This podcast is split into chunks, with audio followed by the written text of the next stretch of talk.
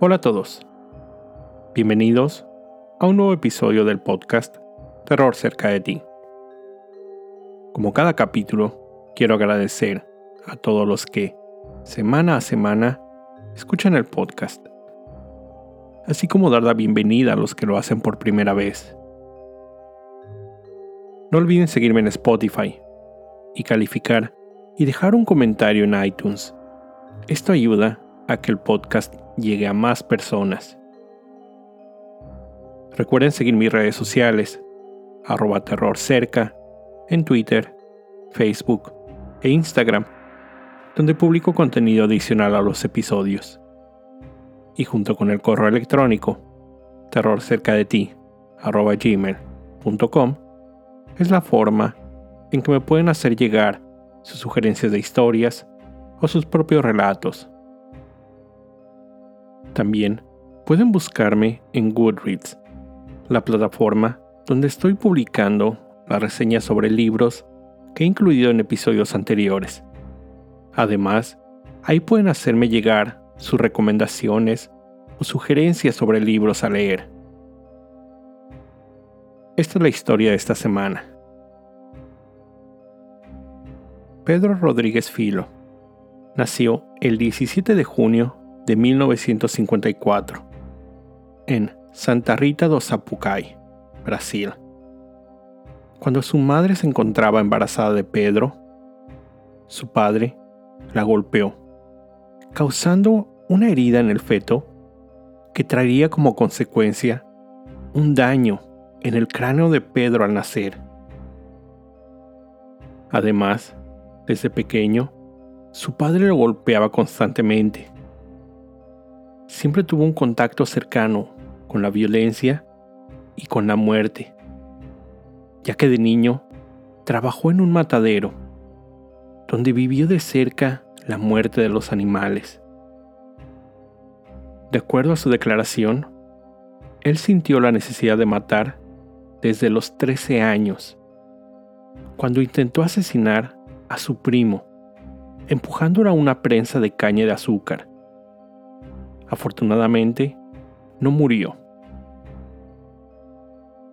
Cuando Pedro tenía 14 años, su padre, entonces guardia de seguridad de una escuela preparatoria, fue acusado de robar alimentos de la cocina de la escuela, por lo que fue despedido.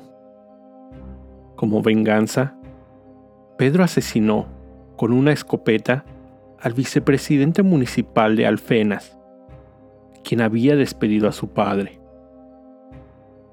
Un mes después, asesinó a otro guardia de seguridad de la escuela, quien supuestamente era el verdadero ladrón.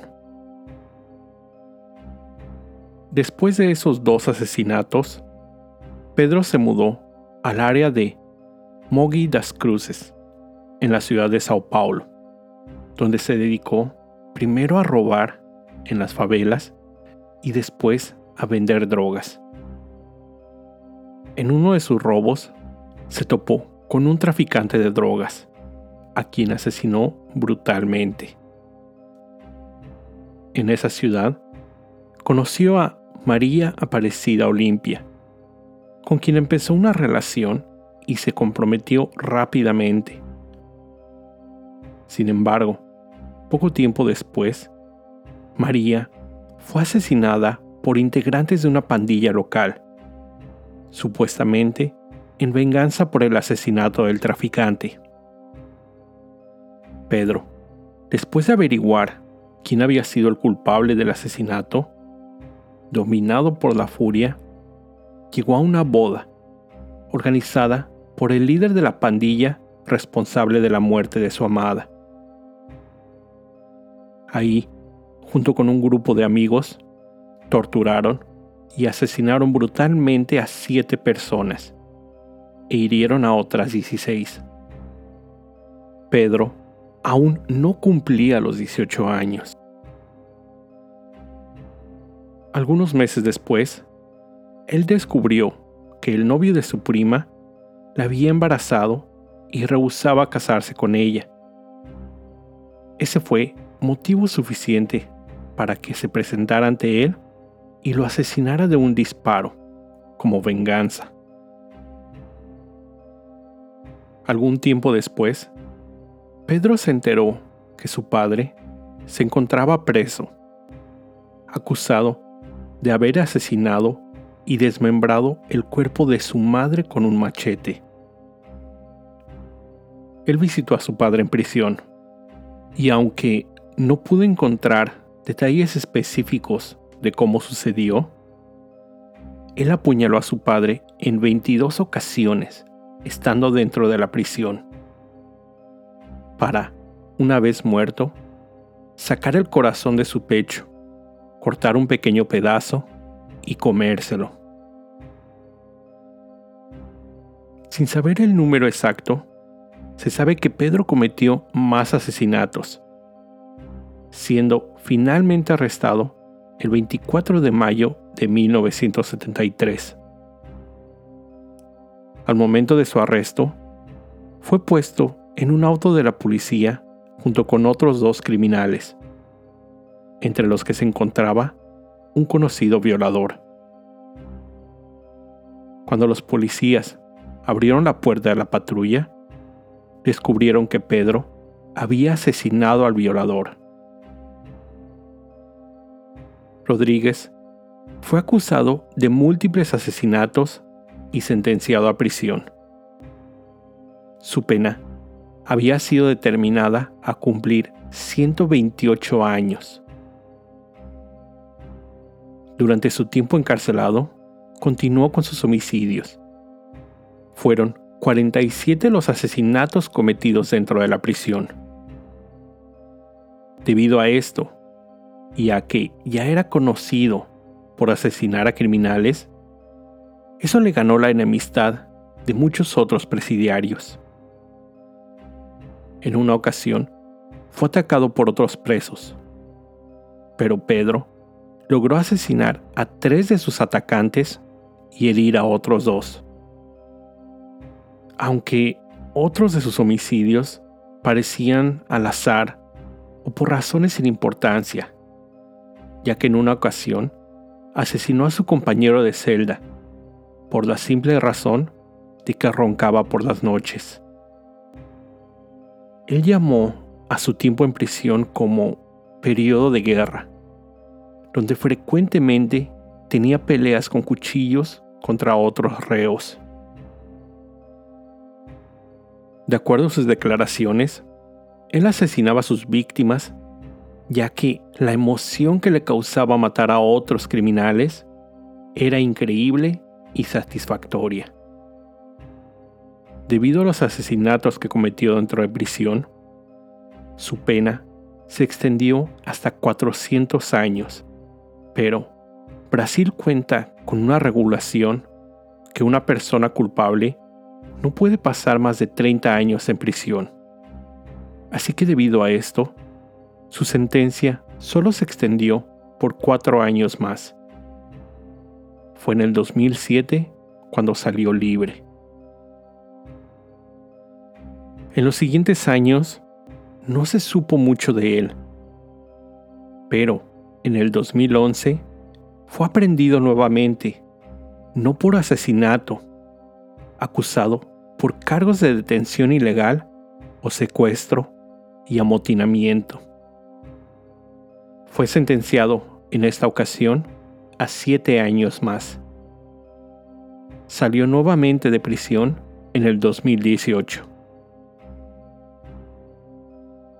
Al salir de prisión, y por sugerencia de un amigo, Pedro abrió un canal de YouTube, donde, en sus videos, comenta sobre diferentes crímenes, incluyendo los suyos. En sus comentarios, él asegura que solo quiere paz. Encontré en algunas notas, ya que no pude dar con su canal, que este tiene más de 28 mil suscriptores y más de 2,5 millones de vistas. También se sabe que se encuentra trabajando en un documental sobre su vida. Entre los videos que sube él comenta diferentes cosas, como les decía.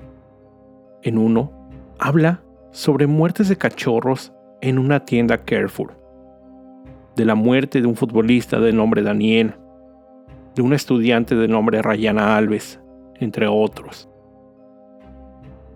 En entrevistas, él dice que, después de haber pasado más de 40 años en prisión, Pedro siente que tiene una responsabilidad hacia la juventud y advertir sobre los riesgos de la vida criminal.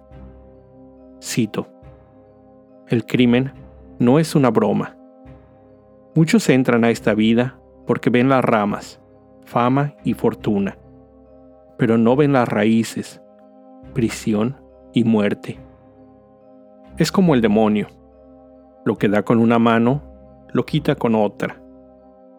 Hay muchos jóvenes que entran a esta vida, pero cuando quieren salir, es demasiado tarde.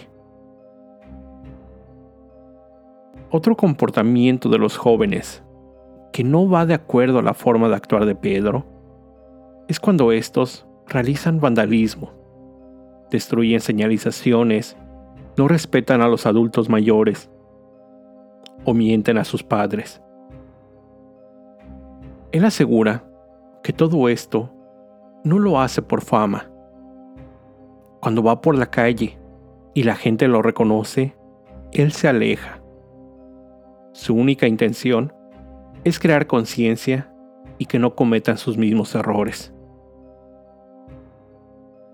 Como recién les mencioné, Pedro también se encuentra colaborando en la elaboración de un documental sobre su vida. Junto con el cineasta Bruno Santana, ha recorrido lugares donde cometió los asesinatos. Además, le dio la promesa de relatar hechos desconocidos por las autoridades. La gente de producción, que tiene contacto diario con el asesino en serie, dice no sentir miedo hacia él y que pareciera estar muy lejos ya del monstruo que fue en el pasado. En la mayoría de las ocasiones, las víctimas de Pedriño Matador, como era conocido, eran criminales, a quienes, una vez localizados, los asesinaba de diversas formas, siendo la más común el uso de arma blanca, apuñalando hasta matar a sus víctimas. En ocasiones, también los torturaba hasta asesinarlos, cuando su motivo era el enojo, la ira. Aunque, otras veces, él copiaba la forma de asesinar de sus víctimas y lo usaba en su siguiente homicidio. Pedro Rodríguez fue descrito por psiquiatras como, cito, el perfecto psicópata, aunque otros lo clasificaron como un sociópata. Además, en sus evaluaciones, él mostraba rasgos de paranoia y de ser antisocial. Otra especialista catalogó a Pedro como, cito, asesino serial vengador, vigilante con gran inteligencia y una memoria casi fotográfica. En su brazo lleva tatuada la frase Mato por placer. Debido a la fama que ganó y la popularidad de la serie televisiva, muchos medios lo nombraron como el Dexter de la vida real o el Dexter brasileño ya que solo asesinaba criminales. Pedro afirmó haber asesinado a más de 100 personas, aunque las autoridades solo pudieron relacionarlo en 71 homicidios. El asesino serial claramente tiene un complejo de Dios. Él se sentía con el poder de aplicar justicia con su propia mano a los criminales con que se topaba. Mataba a quien él consideraba eran lo peor de la sociedad, aquellos que desobedecían su código de ética. Aún al día de hoy, él asegura no sentir remordimiento por los asesinatos, más bien por haber entrado a una vida de crimen. En sus primeros años en libertad, Pedro Rodríguez aseguró que seguiría matando criminales, a otros asesinos seriales. Pero, desde el 2018, no se le ha culpado de algún otro crimen y aún sigue libre. A continuación, les dejo un fragmento de audio de una entrevista realizada al asesino en el 2018, antes de ser liberado. ¿Você sería capaz de matar hoy?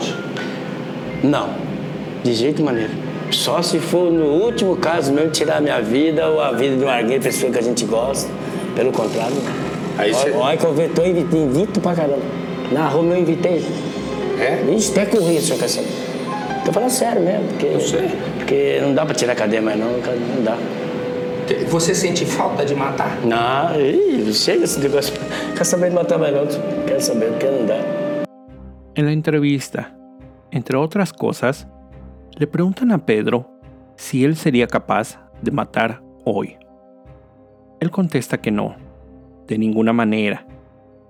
Agrega que de ser necesario, en el último caso, él se quitaría la vida antes, que por su mente ya no se le ocurre la idea de asesinar.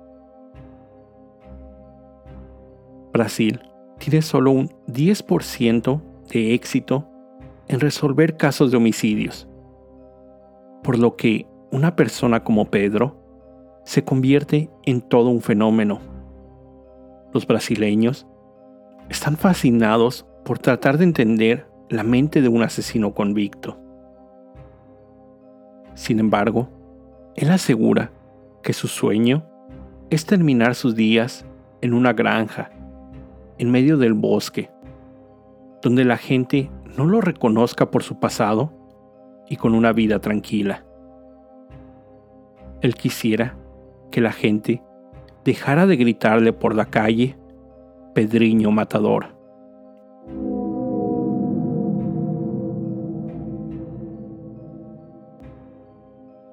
Antes de terminar el episodio de esta semana, quiero contarles sobre un libro que leí hace ya algunos meses.